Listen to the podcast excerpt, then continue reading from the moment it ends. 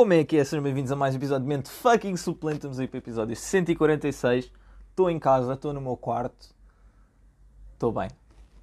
Um, yeah, uh, estamos a gravar na mesma com microfone de lapela, porque liguei hoje o PC e epá, não confio muito nele depois de um mês parado.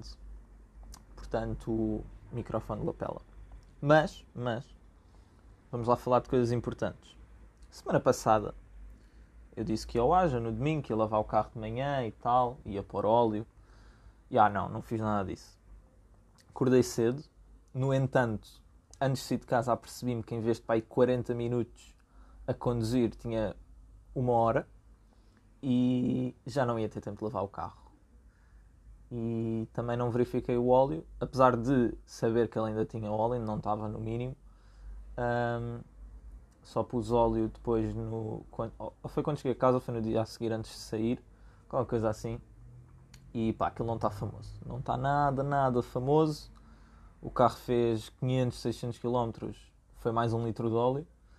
Portanto, uh, quando o meu padrasto for agora à Madeira, na Páscoa, vai ter de verificar o que é que se passa ali e o que é que se pode fazer para resolver, porque isto não é saudável. Isto é só carro perder óleo, isto é uma festa. Uh, entretanto, haja. Pronto, domingo de manhã, acordei cedo, tinha dormido para aí 4 horas, tanto, porque pá, estava numa rotina de me deitar tarde e acordar tarde, porque à noite é quando eu conseguia estar tranquilo, em paz, sem ninguém me interromper e me pedir para fazer coisas. A ver séries, a ver vídeos e tal. Então ficava sempre até tipo 3, 4 da manhã a ver a ver séries. Um, mas pronto, acordei cedo, fui para o Aja. Uh, começou a chover quando eu estava a sair de casa. Eu tipo, hum, por favor, não. Mas foi rápido, foi tipo 5 minutos de chuva e entretanto parou. Pronto, lá fui eu. Fui para a localização que não sabia bem qual era, porque não me lembro se disse isto ou não, mas eu perguntei qual era a localização da Madeira, porque isto muda mensalmente. E simplesmente me disseram ao pé do Mega Presépio e eu fiquei tipo, ok, não faço ideia onde seja Mega Presépio, presumo que seja um, ao pé da igreja. Entretanto, meti no Waze e apareceu-me a associação responsável por fazer o Mega Presépio. Qual é, que é o problema? A associação fica no fundo do Corral das Freiras. Um, para contexto, o Corral das Freiras é o único sítio da Ilha da Madeira que não se vê mar, que está no meio da montanha lá embaixo, lá no fundo, e eu fui mesmo quase até ao fundo lá embaixo, só para chegar à porta da associação, ver que não estavam lá japoneses. E quando eu estava a descer, vi tipo 5 ou 6 a subir e eu em, em comboio. Eu pensei, ok, claramente estou a ir para o sítio errado, mas pronto, fui até lá, parei o carro, olhei assim meio à volta a ver se vi alguma coisa, não vi, pensei, ok, vamos para cima, vamos para o pé da igreja e lá vou encontrar. Estou a subir e tal, e vejo tipo um, um campo de futebol daqueles tipo de, de rua assim meio no canto, e um monte de carros lá, a bandeira do Aja à porta, eu, ok, é ali. Entrei, tranquilo, como normalmente entro para o Aja, nunca tinha ido da Madeira, mas estava à espera da mesma recepção de sempre, de tipo, ah, olha, entra, estaciona aí, não sei o quê. Pronto, entrei, estacionei, disse bom dia, uh, e quando dei por mim, tinha dito bom dia ao organizador dali, perguntou-me se era a primeira vez, eu tive a explicar, sim, pá, eu costumo ir, mas é lá em Lisboa e tal, agora aproveitei para vir que estou cá, e pronto, tive o tempo todo a falar com ele. Um, o que foi fixe. Fui ver o Mega Presépio com ele também, porque pelo que eu percebi, o primeiro Aja do ano é tradição fazerem ali para irem ver o Mega Presépio, o que foi fixe. Uh, mas, coisas importantes. Eu no sábado tinha dito assim à Raquel: pá, eu vou ao Aja, estou na esperança de ver o R33 que anda cá pela Madeira. Era fixe que lá tivesse. Eu entro e tal, faço a curva para estacionar, que os carros estão estacionados tipo no meio do campo e eu tinha lá ao fundo para dar a volta para estacionar do outro lado. Estou na boa e eu, oi, eu reconheço aquela traseira, está ali um R33. Ao lado, Fairlady Z, ao lado, S14. E, aliás, S14 ou S13. Pá, um 200SX, whatever. Agora estou confuso. Também estava lá um S12. Muita coisa interessante. A Madeira tem carros muito, muito interessantes. Pá, fui muito bem recebido, adorei. Tive o tempo todo lá a falar com, com, com o responsável, eu penso que seja o responsável do núcleo da Madeira.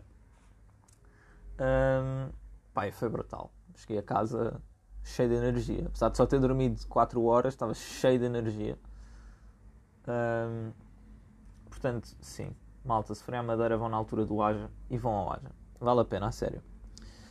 Com isto, com esta conversa toda, fiquei a saber que no último fim de semana de maio, o maior evento de clássicos da Madeira acontece.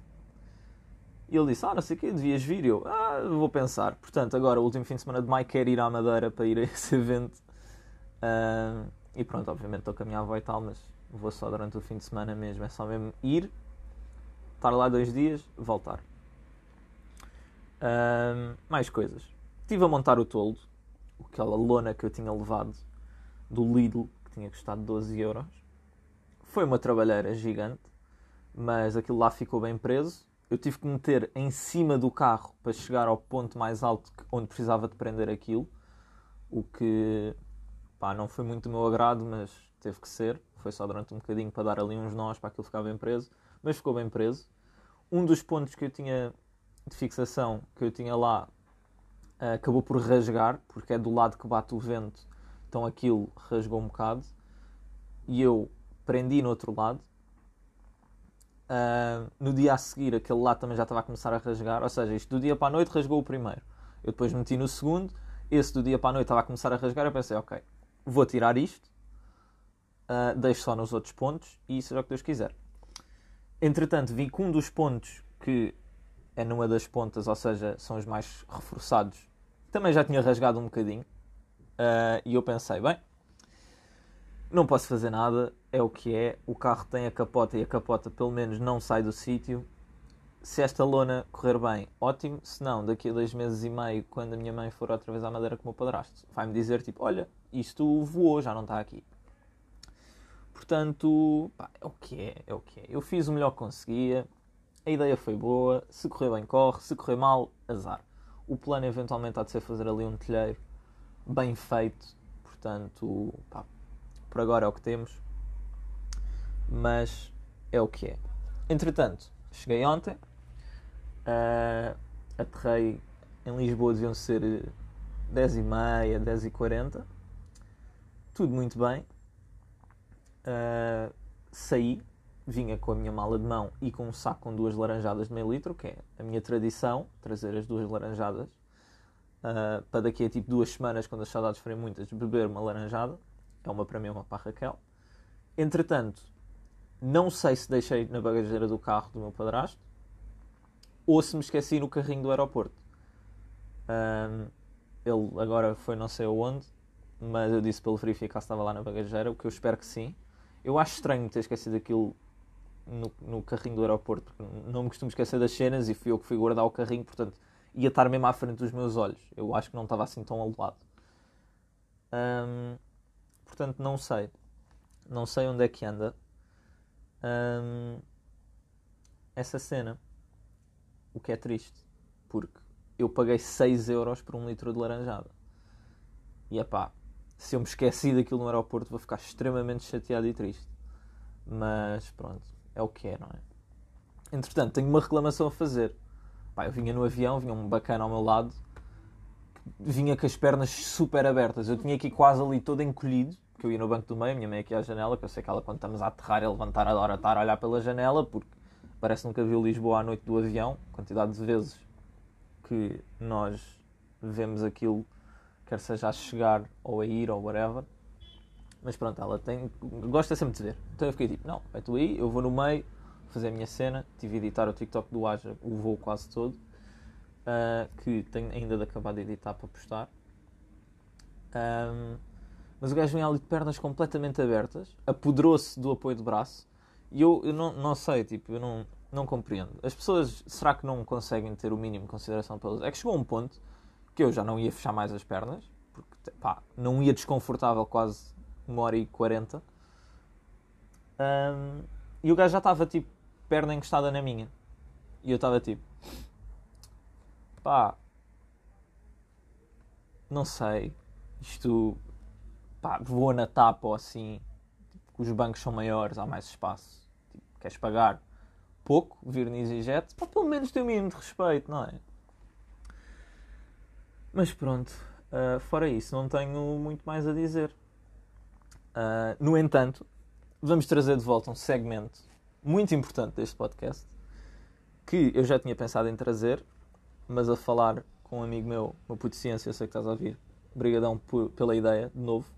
Uh, vamos trazer de volta os 5 minutos de informação à toa. E, a pedido do Ciência, vamos falar de pintacilo português. Porquê? Pá, 5 minutos de informação à toa. Eu sei que vocês estão-se pouco borrifando para pintacilos, uh, mas uh, vão ficar a saber mais sobre eles. Portanto, eu tenho aqui já aberto. Isto, eu até já venho preparado para os podcasts. Estão a ver? Estão a ver? Isto. Estamos a evoluir.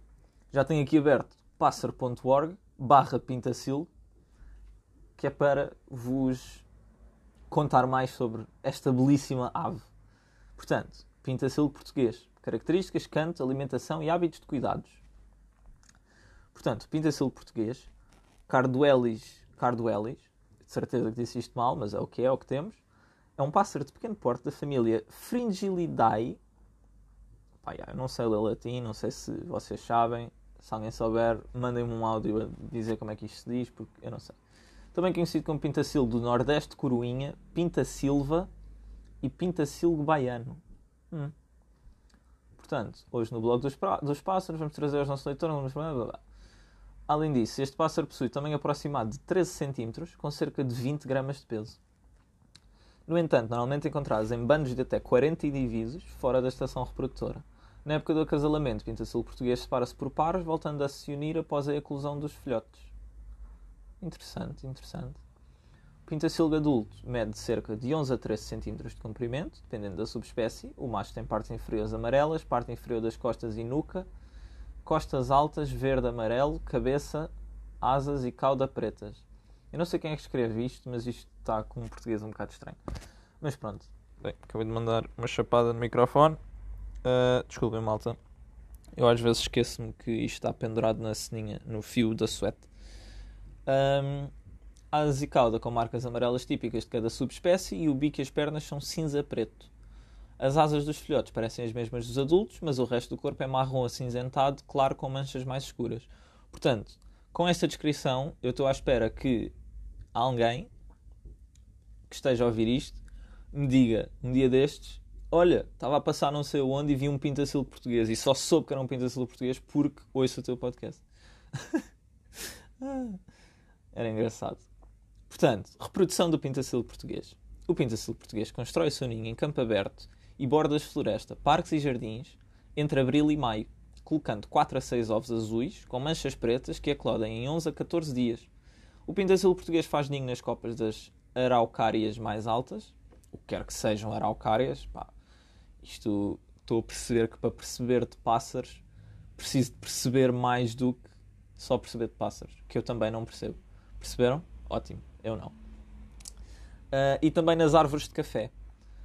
Árvores de. Ok, agora estou in... Ai, intrigado. Árvores de café. Árvores de café? Ah, eu sabia que o café vinha de uma planta, não sabia que era de uma árvore. Ah, interessante.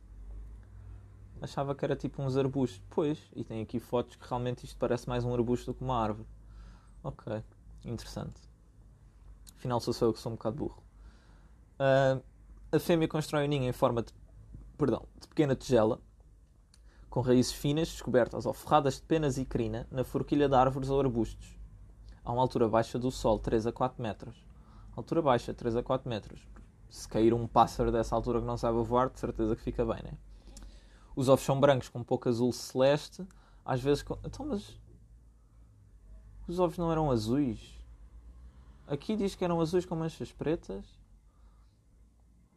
Pois aqui já diz que são brancos com pouco azul celeste, às vezes com algumas manchas marrom e medem cerca de 16 por 12 milímetros. Eu já não percebo nada. Malta, lá está, isto é informação inútil pá, façam com ela o que quiserem. Eu já nem sequer sei o que é que estou para aqui a dizer. A incubação também é um trabalho para a fêmea e o macho pode alimentá-la durante esse período. Cada ninhada geralmente tem entre 3 e 5 ovos, com 2 a 4 ninhadas por temporada. Os filhotes nascem aos 13 dias e atingem maturidade sexual aos 10 meses. Então, mas aqui em cima dizia colocando 4 a 6 ovos, que eclodem 11 a 14 dias, agora diz 3 e 5, 2 a 4 ninhadas, 13 dias. Os números não estão a bater certo. Pá, não estão. Uh, mas pronto, olha, vamos falar da alimentação. Uh, a alimentação de pentacilo adulto na natureza é constituída basicamente todo o tipo de semente de capim, picão, aça-peixe, dente-leão, capim-colonião, serralha, flores de eucalipto e insetos. Portanto, se vocês souberem o que é, que é capim, picão, aça-peixe, capim-colonião e serralha, uh, pá, ótimo, eu não sei. Portanto, também não me perguntem. Por outro lado, em cativeiro pode ser fornecido semente de alpiste, painço, aveia e nabão, além de frutas como a maçã, retira as sementes, e goiaba, e de legumes e verduras como giló. O que é que é giló? Será que é a abóbora, abóbora gila? É abóbora gila? É, não é? Não estou maluco? Acho eu. Não sei.